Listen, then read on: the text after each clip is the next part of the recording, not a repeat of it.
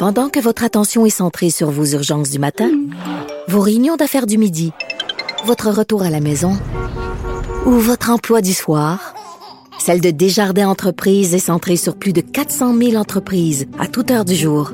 Grâce à notre connaissance des secteurs d'activité et à notre accompagnement spécialisé, nous aidons les entrepreneurs à relever chaque défi pour qu'ils puissent rester centrés sur ce qui compte, le développement de leur entreprise.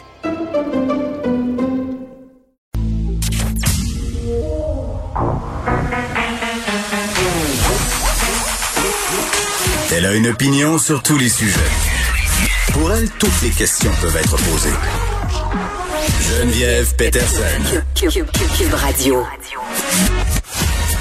Salut tout le monde, bienvenue à l'émission. Écoutez, on va commencer avec des bonnes nouvelles. Hein? C'est lundi, ça va nous faire du bien. Il fait soleil. On parle vraiment partout de ce nouveau médicament, la colchicine, euh, et ça aiderait. Et là, le conditionnel est plus qu'important dans ce cas-ci, les complications liées à la COVID-19. Et vraiment, là, on se raccroche à tout ce qu'on peut en ce moment. Et euh, je parlerai dans quelques instants avec un expert euh, en politique pharmaceutique. Est-ce qu'on devrait justement euh, s'énerver le poil des jambes comme on se l'énerve en ce moment, euh, parce que bon, ça va avoir toutes sortes de conséquences hein, euh, que cette découverte-là par l'Institut de cardiologie. Est-ce que le prix de la colchicine va exploser? Est-ce que c'est si vrai que ça que ça réduit les chances de contracter, si on veut, les complications liées à la COVID-19 Et je pense que c'est important de dire tout de suite qu'il n'y a pas un médicament en ce moment qui nous empêche de la pogner, la COVID-19. Là, ça, parce qu'on voit toutes sortes d'affaires le passer sur les médias sociaux. Hein, et c'est pas parce que colchicine, ça rime avec hydrochloroquine et autres mots en in, qu'il faut tout mettre ça dans le même panier. Il y avait beaucoup de gens mêlés en fin de semaine. Même moi, j'étais mêlée. Donc, on va démêler tout ça dans quelques instants. Mais avant, on continue dans les bonnes nouvelles. Euh, ça fait plusieurs jours quand même que c'est relativement bas euh, par rapport à ce qu'on a connu ces dernières semaines, les cas. Et aujourd'hui, on en a 1203. Bon, encore au-dessus de la barre des 1000, mais on est loin des 2000, 2500 auxquels on était habitué il y a quelques semaines. C'est bon signe. Euh, évidemment, au niveau du gouvernement, on impute ça directement à la tenue de ce couvre-feu. Beaucoup de groupes disent hey, attendez un peu là, euh, oui, il y a le couvre-feu, mais en même temps, on s'entend là, on a fini euh, la période de Noël, les étudiants étaient en vacances, les écoles étaient fermées, donc est-ce que la baisse des cas, ça serait pas plutôt tributaire de tout ça? Mais il y a quand même des endroits au Québec où on demande au gouvernement d'assouplir les règles. Et on verra tantôt avec Victor Henriquez qui est gestionnaire d'image euh, et gestionnaire de crise aussi, si ça pourrait avoir un impact sur l'image du gouvernement, justement, que de ne pas décentraliser euh, cette gestion pandémique, c'est-à-dire de ne pas tenir compte de l'épidémiologie des cas euh, pour maintenir ou pas les mesures sanitaires. C'est bien clair que si moi j'habite à Sept-Îles, et que 7 cas par jour dans ma ville ou 3, là ce sont des chiffres fictifs que je vous donne, c'est vraiment pour faire un exemple. Ben c'est bien entendu que je vais trouver ça pas mal injuste si je dois me conformer au même règlement sanitaire, par exemple, que les Montréalais, où il y a environ 700 cas par jour. Euh, je vais trouver ça plate de devoir peut-être respecter un couvre-feu et que tous mes commerces restent fermés. Donc, est-ce qu'on pourrait sauver quelques commerces dans des régions où ça se passe bien? Je pense que c'est légitime de se poser la question. Euh, Monsieur Legault, euh, puis on va revenir aussi tantôt avec Victor Henriquet sur cette campagne qui a eu lieu euh, tous ensemble pour aller mieux sur les médias sociaux, des ministres qui ont fait des photos d'eux en train de se divertir, de montrer euh, peut-être comment on pouvait passer le temps avec la pandémie en sortant dehors avec leur famille. Ça a beaucoup fait jaser. Est-ce que c'est réussi ou c'est raté?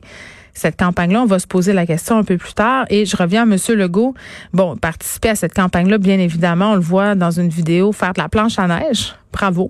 J'étais quand même assez impressionnée. Je peux pas faire de l'angis, mais à son âge, faire de la planche, ça doit être quand même assez difficile pour les genoux. On, le voit dévaler une belle pente. À quand le compte TikTok de M. Legault, hein, pour aller parler aux jeunes, je pense qu'il pourrait l'envisager.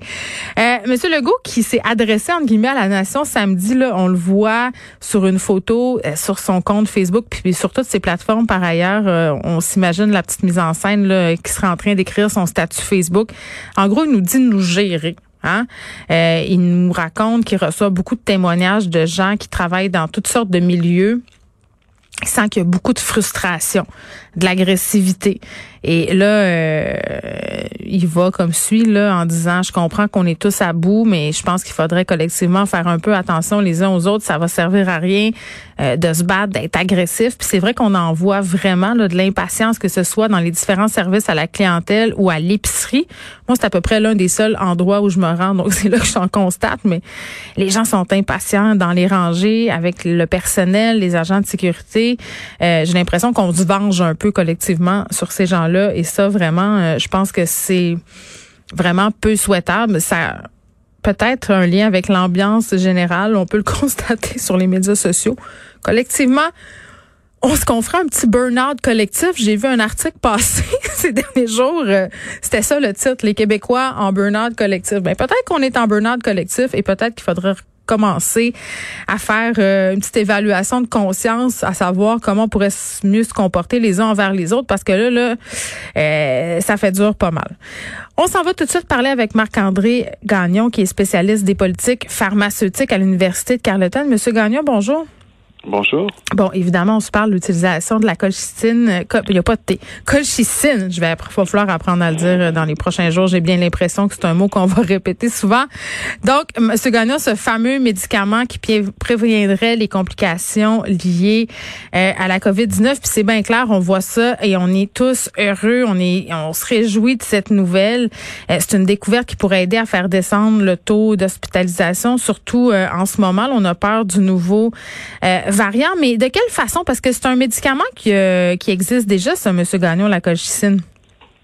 Oui, en fait, c'est un des, plus vieux médicaments qu'on a. Là, ça, revient, ça remonte même avant Jésus-Christ. Euh, c'est un anti-inflammatoire qu'on utilise entre autres contre euh, contre la goutte. et, en fait, dès, il y a quelques mois, c'était donc l'équipe de, de Jean-Claude Tardif à Montréal euh, simplement ont vu que ben, cet anti-inflammatoire-là, effectivement, avait un potentiel bénéfique au niveau de l'inflammation des poumons au moment de la COVID. Ils se sont dit, OK, on va commencer nos essais cliniques. Et là, on a eu les, les résultats, et effectivement, c'est des résultats qui sont très emballants. Là. Disons, c'est, c'est, euh, oh, faut encore confirmer et tout, mais les résultats préliminaires qu'on a font en sorte que on a peut-être ici, au niveau des traitements, c'est le premier traitement vraiment prometteur. On avait parlé de l'hydroxychloroquine, qui était aussi un autre vieux médicament à l'époque, mais mm. euh, disons que les études avaient été assez bâclées et ça, ça reposait d'abord et avant tout sur euh, euh, notre volonté que ça fonctionne et non pas les résultats cliniques. Mais là, ici, c'est différent. L'étude clinique qui a été faite en bonne et due forme démontre euh, des résultats extrêmement encourageants. Mais M. Gagnon a plusieurs affaires là-dedans. On parle de résultats encourageants, notamment. Euh, on a beaucoup, euh, c'est beaucoup concentré sur ce fameux 21% le 21% de moins de chances de développer des complications graves. L'Institut de cardiologie, quand même, qui a fait une sortie pour dire normalement, on sort pas nos résultats aussi vite. mais là, on sentait le besoin d'alerter, si on veut, la communauté scientifique internationale là, euh, on est même allé jusqu'à dire au niveau de l'Institut de cardiologie que les médecins pouvaient dès lors commencer à le prescrire. Euh, moi, je suis confuse. là. Est-ce que c'est déjà possible justement de le prescrire, de l'utiliser contre la COVID-19 ou faut attendre la certification de Santé Canada en ce qui concerne l'homologation pour la COVID-19? Euh, en, fait, il faut comprendre les médicaments. On a euh, lorsqu'un médicament est déjà approuvé, il est en circulation. Hmm. À partir de là, un médecin peut prescrire un médicament pour euh, en France, on dit RMM, en anglais, on dit off-label use. Je ne sais pas au Québec comment on dit ça exactement, mais simplement pour des usages non reconnus. Donc, à partir de là, un médecin peut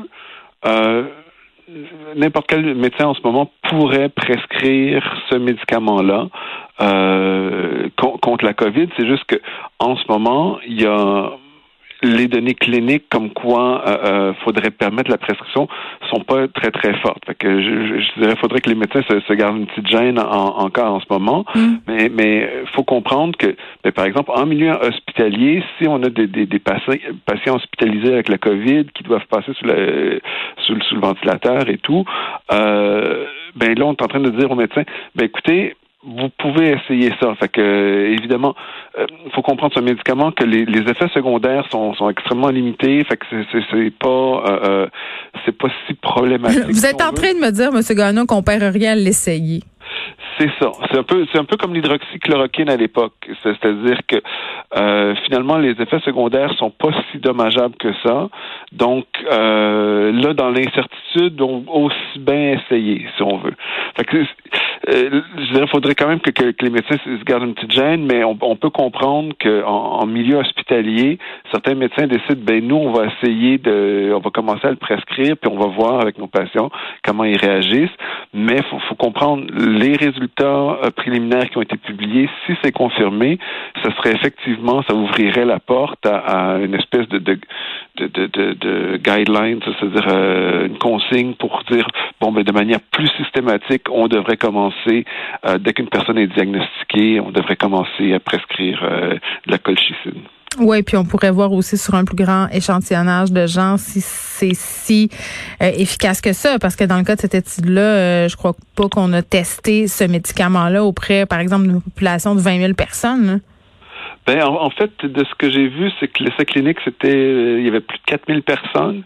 Fait que ça, c'est beaucoup ou c'est ça, il aurait pu en avoir plus. Je pense qu'eux visaient 6 000 personnes au hmm. départ, mais ils sont contentés de 4 000 pour commencer les essais cliniques. Hmm. Euh, ce qui fait en sorte que statistiquement, on, a quand même un, bel échantillon. Si on avait eu des euh, c'est-à-dire des différences qui étaient très mineures. Là. Oh, il y a peut-être 5% de moins. Là, on aurait posé plus de questions sur l'échantillonnage. Peut-être qu'avec un plus grand échantillon, euh, finalement, on aurait pu réduire la marge d'erreur, mieux voir. Mais là, étant donné que la différence est vraiment significative, c'est là, on est en train de dire il y a vraiment quelque chose ici là, qui, qui, qui est intéressant avec ce médicament-là. Ben, est-ce qu'on se réjouit trop vite, par contre, parce que, euh, bon, là, vous vous rappelez comment on on, s'est lancé dans la course à l'hydroxychloroquine, quand même. Il y a une montée des prix, une course folle. Ça va être la même chose? Euh, euh, oui et non. Euh, euh, attention, l'hydroxychloroquine, c'était différent. Mm. On n'a jamais eu des, de, de, belles études cliniques telles que celle qui a été faite pour la colchicine. Et c'est simplement, c'est il y a un médecin, on se rappelle le docteur Raoult en, France, qui avait décidé que lui est excité. Il s'est dit, moi, je vois que sur mes patients, ça fonctionne et j'invite tout le monde à, à Il était pas mal tout seul de sa gang, euh, mais ça s'est partagé beaucoup et est devenu très populaire dans certains milieux qui remettent en cause la validité de la pandémie. Exactement. Et ensuite, lorsqu'on a eu, en fait, c'est au niveau de l'OMS, on a fait euh, des hmm. essais cliniques euh, à l'échelle globale, et là, on a vu, ben non, les résultats font en sorte que qu'il y a rien là. Euh, même chose, en fait, il y avait un autre médicament, le Remdesivir par Gilead Science. Et, et là, euh, Gilead, ce qu'ils avaient fait à l'époque, c'est qu'ils avaient sorti un communiqué de presse. Oh mon Dieu, ça fonctionne super bien, c'est hmm. extraordinaire. La valeur en bourse de l'entreprise avait explosé à ce moment-là. Hmm. Et, et c'est un peu plus tard, lorsqu'on a eu les résultats cliniques, mais les résultats cliniques montraient non, il n'y avait aucun bénéfice clinique. Là, ici, ce n'est pas une compagnie pharmaceutique qui fait de la spéculation, c'est un groupe de chercheurs qui ont fait du bon travail depuis le départ, qui arrivent avec des résultats qui sont très significatifs et ils sont pas là pour essayer de spéculer sur de la valeur boursière ou quoi que ce soit. Ils vont pas faire de sous avec la colchicine, mais l'étude démontre, regardez, là, on a un premier traitement qui, qui serait vraiment efficace. Donc, euh, qui diminue de manière très significative les complications liées à la COVID. Hmm. mais je comprends, M. Gagnon, mais en même temps, la tentation pour certains pays, ça va sans doute être d'en stocker des quantités absolument phénoménales. Là. Ben ça, c'est effectivement ça, c'est un autre problème. C'est le petit risque. Euh, euh, là, bon, pour, en ce moment, on l'utilise encore pour traiter la goutte, par exemple, mais c'est des usages qui sont assez marginaux, si on veut, c'est-à-dire on n'a pas une méga production. Toutefois, en termes de molécules chimiques, c'est une molécule qui, qui, est relativement simple à produire. Donc, il ne devrait pas y avoir d'immenses blocages. Ceci dit, euh, c'est le marché américain qui est vraiment problématique à chaque fois. Euh? Mais ben, je sais pas si vous vous rappelez Martin Shkreli, à un moment donné, le, le pharmabro, euh, euh, quelqu'un qui, qui, qui, augmentait les prix de 200 fois pour certains médicaments. Euh, sur le marché des génériques aux États-Unis, on a des petites niches de marché des fois pour des médicaments de spécialité est-ce qu'une compagnie peut s'approprier un petit peu le monopole, même ce médicament générique, même si les autres ont le droit de produire. On peut se faire un monopole sur un produit et ensuite, ça prendrait tellement de temps pour qu'une autre compagnie obtienne les autorisations pour pouvoir produire elle-même sa propre molécule euh, en concurrence, euh, c'est pas intéressant pour les autres compagnies. Et donc, on se retrouve des fois avec des molécules, les prix peuvent augmenter. La colchicine, entre autres aux États-Unis, une dizaine d'années, il y a une autre compagnie qui est arrivée avec une nouvelle forme de colchicine qui était brevetée. Ça fait augmenter les prix. En fait, les compagnies génériques qui produisaient ont décidé d'augmenter leurs prix aussi. Et, et, les prix ont augmenté de 20 fois depuis 10 ans. Mais là, avec la nouvelle demande pour la colchicine, aux États-Unis, les prix devraient pourraient augmenter encore beaucoup plus. Mm. Ce n'est pas le cas au Canada. On est protégé à ce niveau-là. Mais aussi, il faut comprendre que euh, L'hydroxychloroquine, on a vu ce problème-là. C'est-à-dire que plein de gens s'étaient garochés pour l'acheter, euh, mais l'hydroxychloroquine, c'était utilisé en prévention au cas où j'attrape la, COVID. La colchicine, c'est vraiment un terme de traitement. C'est pas en cas j'attrape, c'est ben je l'utiliserai seulement si euh, je suis testé positif et je développe des symptômes. Donc à ce niveau-là, on peut s'attendre à ce que l'augmentation de la demande va être plus limité, mais aussi la hausse de la production, si jamais tout s'avère, là, toujours en termes de l'efficacité clinique, ben, le rehaussement de la production ne devrait pas être si problématique pour cette molécule-là. Parlez, M. Gagnon du Pharmabro, qui est d'ailleurs en prison pour des affaires de fraude, donc quelqu'un qui tire parti euh, de façon plus que douteuse des momentum, comme on dit.